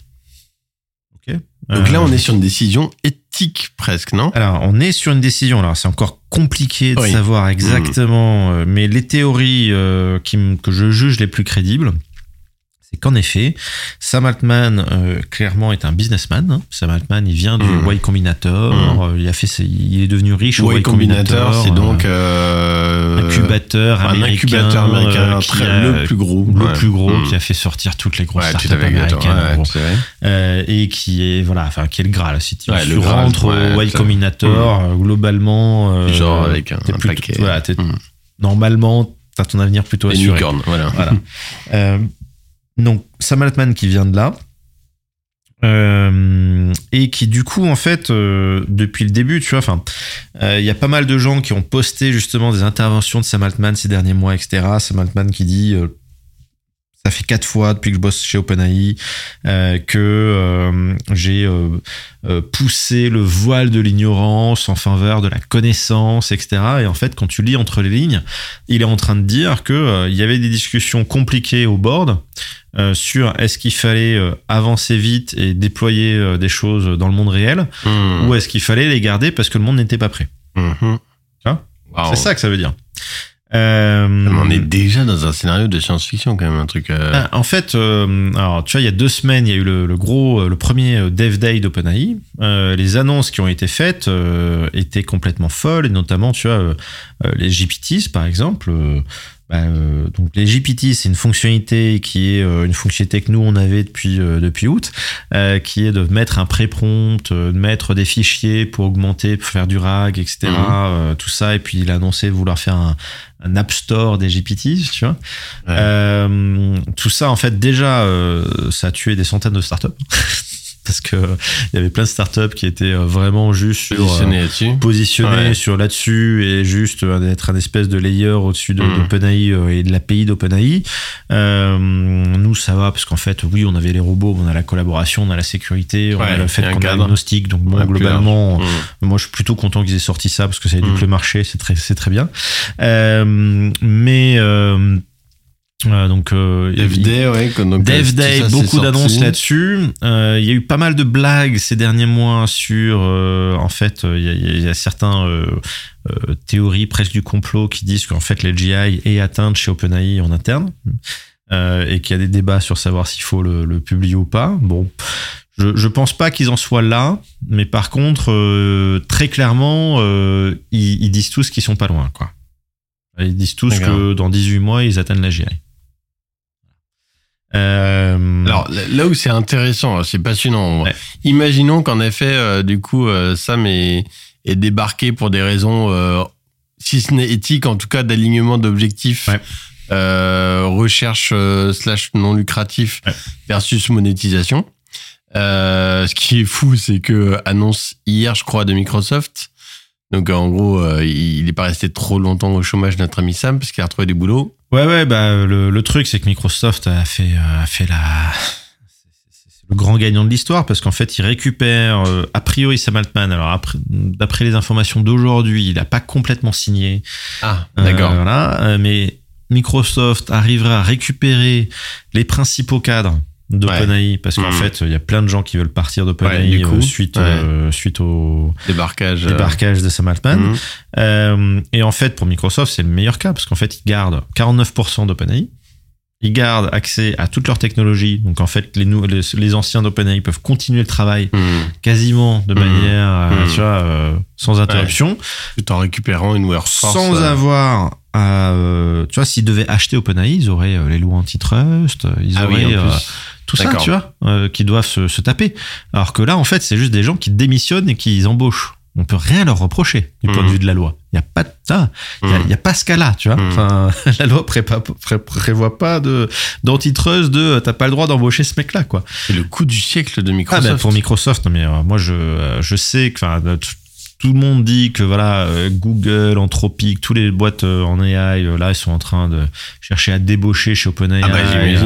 de malade, mais parce qu'en fait si tout le monde part chez Microsoft euh, c'est un coup euh, c'est un coup de poignard dans le dos de Google et tous les autres Ah oui, concurrents. ça. Tous les concurrents là. euh, Ah bah là, c'est la misère pour eux. Non, mais c'est s'ils sont déjà à la ramasse, concrètement. Hein, Ouais, c'est euh, ça. Si t'as déjà un peu de retard là, euh, t'as Ah, le- perdu. Moi, à mon sens, hein, le seul qui arrive, le seul concurrent vraiment euh, sérieux, en fait, c'est Meta, euh, qui fait Ah euh, oui. lui 100% de l'open source.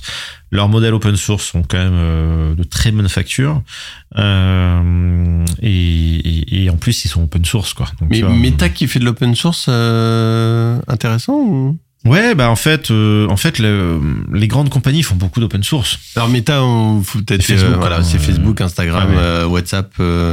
Ça fait. Là. Bah en fait, les grandes compagnies font beaucoup d'open source. Meta sur l'IA une, une, vraiment une stratégie pure open source avec une licence qui est un peu particulière parce que Yama 2, tu as le droit de l'utiliser et d'en faire ce que tu veux tant que tu n'as pas un truc genre 6 milliards d'utilisateurs. Mais comment ils monétisent du coup euh, ce truc-là Ou alors ils t'habituent non, non, mais là, c'est même pas une histoire d'habituer, c'est une histoire de euh, savoir-faire technologique. En fait, euh, l'open source, c'est toujours un truc assez, assez compliqué à saisir, mais en fait, notre monde informatique est complètement bâti sur l'open source. Euh, oui. Toutes les briques qu'on utilise sont, des briques open source.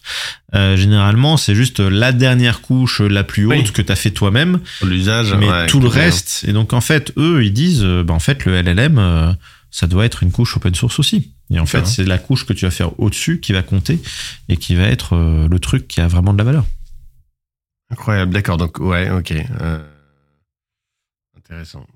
Ok, donc, enfin, en tout cas, là, il vient de se passer quelque chose qui est ultra significatif. C'est pas un bah, phénomène quand même. Euh, ce qui, pour moi, euh, ce que ça montre, c'est qu'on est sur un domaine euh, hyper volatile. Moi, je suis pas. Quelques jours, il se passe des trucs fous. Ouais, mais en fait, si tu réfléchi du point de vue entrepreneurial, tu as une boîte qui l'année dernière faisait 100 personnes. Mm. Ah oui, OpenAI l'année dernière, c'était 100 personnes. Au moment de la sortie de ChatGPT, c'est 100 personnes.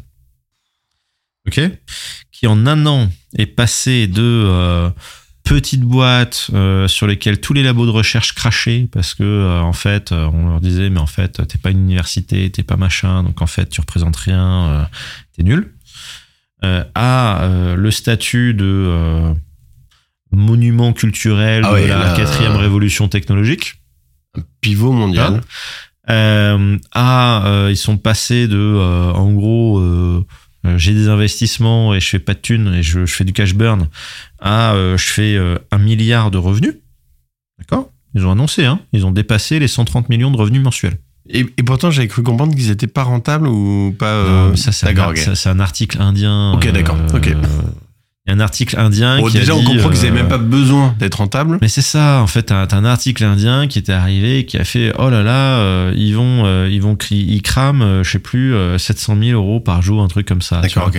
Et en fait, tu fais oui, mais en fait, sujet, en fait, hein, en fait ils ont eu 10 milliards d'investissements. Oui, oui, à ce stade, c'était totalement pas le sujet. Enfin, t'es arrivé et mmh. tu disais ok, en fait, à ce rythme-là, ils peuvent tenir 20 ans, il n'y a pas de problème en fait. Ouais, tout à fait. non, non, mais il y avait eu un bad buzz comme ça, mais. C'est que la boîte était beaucoup plus grosse que ça, d'accord. Mais c'est fou, 100 personnes on fait pivoter. T'imagines? T'imagines le, le, le, la, douleur ah ouais, du de coup, tout le monde en interne. Est, ouais, voilà, tout est dans le cerveau de 100 personnes. Non, non, mais, mais, mais c'est surtout que du coup, ils ont dû. Enfin, tu vois, je, alors aujourd'hui, j'ai appris euh, là hier qu'il y avait une lettre des employés qui a priori était 700. D'accord. Une boîte qui fait un milliard de revenus. Oui, à 700 personnes. 700 personnes. Ok. Tout va bien. D'accord. Tout va bien. Hein, mmh, euh, mais, mais, ça donne une idée du monde de demain. Tu vois euh, et, euh, et, et, et euh, mais tu vois, déjà faire x7 en un an, déjà, tu vois, enfin, en tant que manager. on va peut-être essayer de donner un ordre d'idée. Euh, une boîte relativement standard qui marche bien où il y a 700 personnes. Je vais forcément dire des bêtises, mais globalement, euh, on est à, euh, allez, quelques dizaines de millions d'euros, peut-être 100 si on déjà. Ouais, t'es, entre, allez, enfin, pour une ESN classique, tu serais mmh. à 70 millions. Ouais, c'est ça. Et, et allez, si t'as, mmh. une boîte avec un peu de frais mmh. de de, de, de, de coûts euh, parce que tu es mmh. du e-commerce, mmh. euh, je sais pas, du trucs comme ça, tu vas être à 120, 130. Mmh. Voilà, mais là, eux, ils font 10 fois. Un milliard. 10 fois ça, quoi. Bon, en tout cas, c'est une aventure assez incroyable. Ah euh, c'est fou ce qui est en train de se passer. Mais, ce que ça montre, c'est qu'on est dans un monde encore très très jeune. Ouais, très jeune. Très très instable. Mais, ouais, très, mais, où, mais où il y a des usages très concrets. Usage hyper concret, euh, des gains de productivité qui sont vraiment hmm. réels, euh, vraiment pas dans le fantasme. Euh, tu les touches du bois, quoi. pour moi, c'est c'est du coup assez important de d'être vraiment agnostique au niveau des LLM parce qu'on a vu OpenAI, hmm. ça peut brûler un coup d'étincelle parce que le mmh. domaine est trop jeune. Il y a trop d'argent, c'est trop jeune, mmh. des sociétés qui sont pas assez solides encore, mmh. et c'est normal. et donc il vaut mieux chercher à pas avoir tous ses œufs dans le même panier parce que en vrai après ces événements, je sais pas si dans quelques mois OpenAI ils sont encore là. C'est une vraie question qu'on peut se poser. Et, et, ouais, et après, euh, par contre, ça va vite, quoi. C'est-à-dire qu'en fait, chaque révolution industrielle a été mmh. euh, plus rapide à, être mise en place que la mmh. précédente. Et donc là, tu vois, euh, ouais, il y a, y a, un vrai sujet sur aujourd'hui la techno, là auquel on a accès, c'est 30 à 40% de gain de productivité. comment tu les mets en place sur les mmh. entreprises? Et moi, je pense pas que ça fasse, se fasse en moins de deux ans. Enfin, je, je vois les cycles de vente, ah les machins, voilà. Il y a aucune transfo qui sont Et en fait, tu vois, quand, quand on parle des dangers de l'AGI, hum. mais en fait, c'est ça dont on parle. C'est-à-dire que, en fait, si tu, si tu avais une AGI aujourd'hui qui sort, en fait, la différence entre ceux qui l'utilisent et ceux qui l'utilisent pas devient mais complètement malade. C'est-à-dire que hum. un gain de 30% de, de, compétitivité, c'est énorme. Il y a pas, c'est déjà colossal. Mais, mais Mmh. entre le temps qui soit mis en place, le temps qui se répercute sur les prix, le mmh. temps que mmh. Euh, les clients s'en aperçoivent et que tu arrives à, le, à le prouver entre guillemets, que c'est pas juste un argument euh, machin. Tes concurrents, ils ont un peu de temps pour s'adapter. Mais l'AGI, en fait, euh, tu, tu, arriverais en théorie du jour au lendemain. Bah, t'es es là à avoir une entreprise où, au lieu de payer un salaire, tu payes quelques dizaines d'euros d'API, quoi. Tu vois, donc là, t'es dans un gain de productivité et dans un dans un gain euh, qui, qui, est complètement enfin tu vois les, les... tout leap comme on dit un saut quantique ah ouais. ouais. Ouais, si on revient sur la partie product puisque c'est quand même l'ADN de, de, ce podcast donc là on a déjà cité plein plein de choses. Donc mhm. euh, on peut imaginer je peux parler à ma base de données ça peut être une base de données de tickets. Euh, donc ça veut dire que je peux aller interroger mes incidents pour mhm. comprendre j'ai tel symptôme ou tel message d'erreur. En général qu'est-ce qui a été fait par le passé pour mhm. restaurer ou quoi que ce soit. Donc ça, déjà, alors je l'ai pas encore vu, euh, je sais qu'on a quelques copains qui sont en train de tester ça, mais j'ai hâte de voir à quel point ça tient ses promesses. Il n'y a pas de raison. En plus, euh, des tickets, c'est quand même relativement structuré comme données. Euh, voilà, et c'est intéressant à suivre. Ça, c'est quand même top. On a parlé de toute la partie knowledge management plus globalement où là, bah, dans le monde de la prod, justement, c'est quand même tout un sujet sur que ce soit les morning checks, les procédures, mmh. les documentations, euh, métiers, etc. Tout ça, c'est quand même assez fou. Il y a le use case, comme je disais, que j'attends depuis mille ans, qui est le chatbot intelligent, réussir à mettre en face de l'utilisateur final euh, quelqu'un qui va vraiment comprendre le contexte, la mmh. donnée qu'on aura entraînée et qui saura répondre à beaucoup de questions, en tout cas euh, utilisateurs, euh, en espérant qu'on aura réussi à lui faire apprendre euh, à dire je ne sais pas. Et à ne pas mentir parce que là pour le coup ça peut être dramatique hein, en termes de d'interface utilisateur final mais c'est génial. Et ce qui veut dire aussi que bon, il y, a tout un nouveau métier. Euh, ça je veux bien ton avis là-dessus mais mais côté côté prod qui va être de d'entraîner ces modèles-là, etc. Et il y a quelque chose d'assez fou. Et puis, puis, puis, des nouveaux des nouveaux produits aussi. Hein. Euh, je fais je fais coucou aux, copains de Giscard.ai, euh, dont le métier est euh, de d'évaluer la réponse des LLM. Et ah, donc, typiquement, ah ils peuvent te dire le LLM, il est en train d'halluciner. le LLM, là, sa réponse est toxique. ah oui, ok, intéressant. intéressant. Et donc ça, tu vois, enfin, ça va être des nouveaux métiers avec des nouveaux produits. Et, et, typiquement, on a on a en France des leaders du marché qui s'appelle Giscard. D'accord, ah bah, génial. Euh, T'en vois d'autres des use cases? Enfin, C'est déjà euh, hyper, euh, là pour le coup, très significatif.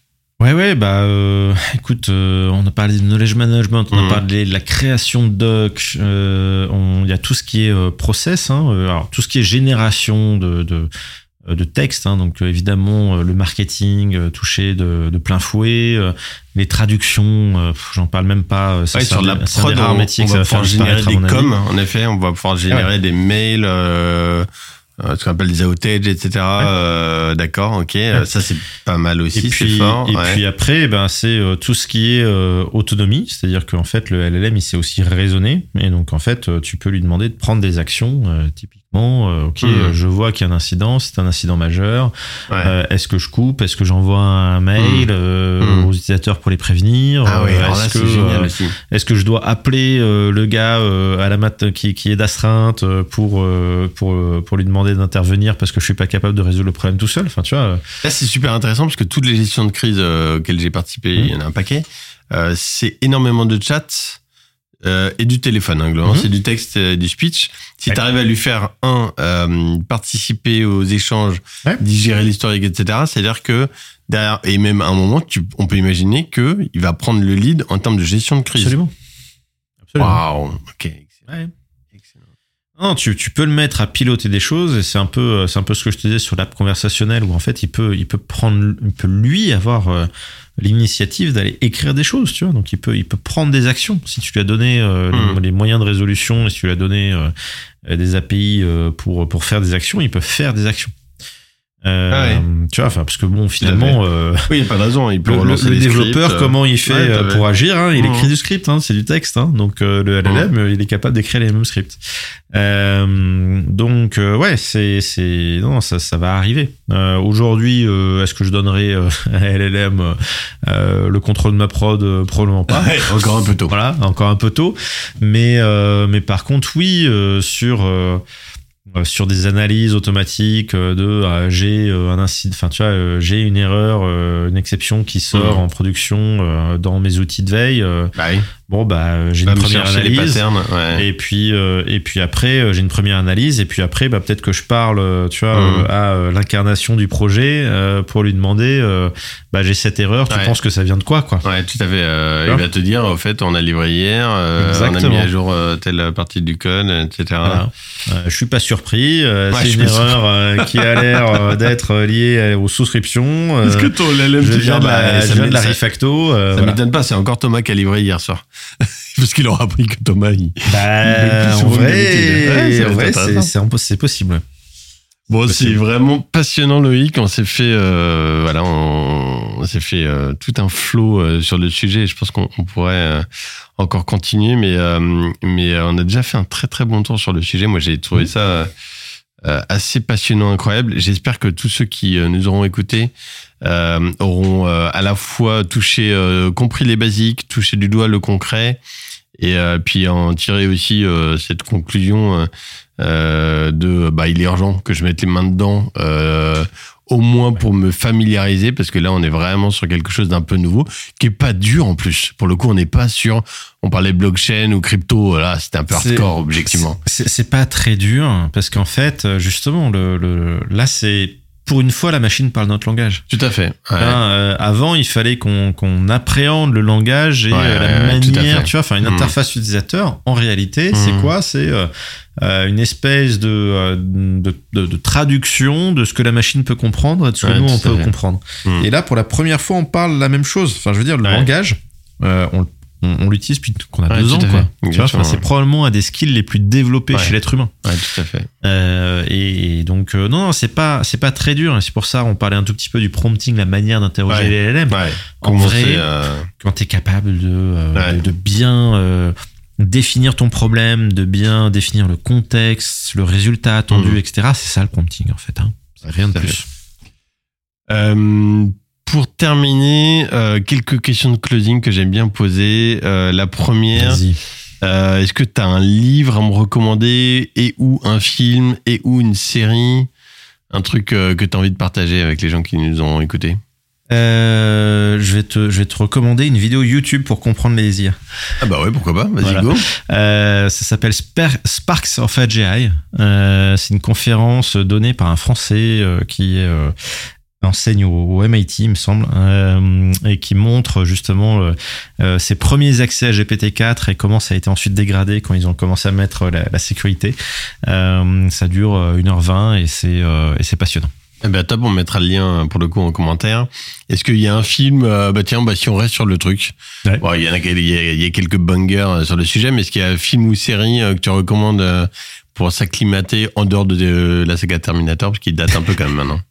Ouais, non, c'est pas. Euh, je pense que je pense qu'il faut que je revienne au, au bouquin d'Asimov justement, Ouais. parce qu'en fait, je pense que c'est les plus intelligents sur le sujet. D'accord. Euh, j'ai- J'ai encore même les films, tu vois, euh, qui, qui étaient plus ou moins tirés Mhm. de, de Asimov, euh, étaient pas étaient pas terribles. Euh, Ouais, alors, et la série, alors pour le coup, moi j'ai découvert Fondation il y a pas très longtemps. alors, la série Fondation est géniale. Ouais, la série est très très belle. J'adore la, la série, elle est très fidèle au bouquin. Euh, le seul truc, c'est que Fondation, ça parle pas énormément de robots. Non, tout à fait. Ouais, tu vois, euh, Mmh, c'est enfin, ça, en parle dans le Non, non, fond, ouais, c'est pas mais, le fond de- mais pas, euh, mais c'est Ouais. pas le fond. Le fond, Euh, alors on- tu peux expliquer du coup en quelques phrases, le, parce que c'est le pitch est quand même assez génial. Le, le fond de Fondation? Ouais, le Ouais. fond de Fondation. Le pitch de Fondation, Fondation, c'est en fait tu as Harry Seldon qui a inventé la, la, la psychohistoire, qui est une science basée sur les statistiques pour prédire le futur. Ouais. Et il prédit que le- la civilisation humaine qui est représentée par l'Empire Mmh. euh, va euh, s'écrouler Mhm. et que en fait euh, il essaye de prendre des actions pour faire en sorte que la période de chaos euh, qui peut durer plusieurs dizaines de milliers d'années ne Mhm. dure que Mmh. 900 ans à Ouais. l'échelle historique Mhm. euh, voilà euh, c'est pas c'est pas tant que ça Euh, et donc euh, voilà c'est Harry Seldon qui se bat pour que euh, ce chaos ne dure pas trop longtemps euh, en fonction de la psychohistoire qui permet de prédire les grands événements mais pas les actions individuelles parce que c'est des statistiques en principe Et ça, Voilà. c'est vachement intéressant d'ailleurs en, en termes de principe. Euh, D'abord, ce- cette idée de mixer science et psychologie, j'ai trouvé ça passionnant, Ouais. d'une part. Euh, D'autre part, euh, cette idée de dire, finalement, parce que c'est avec c'est à base de stats énormément, lui il meurt assez vite, hein, d'ailleurs, c'est assez Ouais. rigolo. Et donc tout le reste, c'est l'impact d'un être humain qui a imaginé, alors et, et des équipes autour, mais qui ont imaginé le futur avec des probabilités Et, et un double digital. et un double digital, tout à fait. Euh, et ce qui est génial, c'est qu'en plus, dans toute cette histoire, il apparaît quand même euh, Ouais. tous les 100 ans, si je dis pas de bêtises, Ouais, ça globalement. et donc, euh, et, et ces messages ont quand même en général un impact. Et j'ai aimé beaucoup l'idée de, finalement, le destin d'un individu Mhm. ne change ou ne peut pas changer. Finalement, le cours de l'histoire, c'est plus complexe que ça. C'est-à-dire, c'est jamais. C'est plus complexe. Ouais. C'est-à-dire qu'en fait, il y a vraiment, euh, en fait, euh, dans, dans la psychohistoire, ce qui théorise, c'est que euh, il y a des branches, quoi. Ouais. Euh, et qu'en fait, pour le coup, les individus peuvent faire changer de branche. Oui. Oui, c'est vrai, en effet. Voilà. Mais je trouvais ça intéressant, tu vois, par exemple, sur un mythe, euh, et on va aller directement euh, sur, un truc, Mhm. à, je sais pas, à la Hitler, Ouais. euh, se dire que finalement, on a envie en tant qu'être humain de se dire, c'est un être humain qui a réussi à faire basculer Mhm. tout un, bah, toute une planète, euh, toute Mhm. une société euh, en quelques années. En tout cas, euh, quand on digère un petit peu Fondation, on, on, on est forcé de se poser la question de si ça avait pas été lui, Est-ce que ça aurait peut-être été, Voire probablement la personne d'à côté finalement. Ouais, bah bien sûr. Bah c'est il y, a- il y a plein de théories là-dessus et sur euh, enfin si si tu étudies un peu la, la sociologie hein, Mhm. parce qu'on parle de, de psychohistoire mais c'est aussi beaucoup la sociologie c'est tout ça. Euh, euh, c'est vrai que la sociologie te dit que voilà le contexte le contexte fait quand même énormément et, et et je pense tu vois typiquement sur les histoires d'IA etc.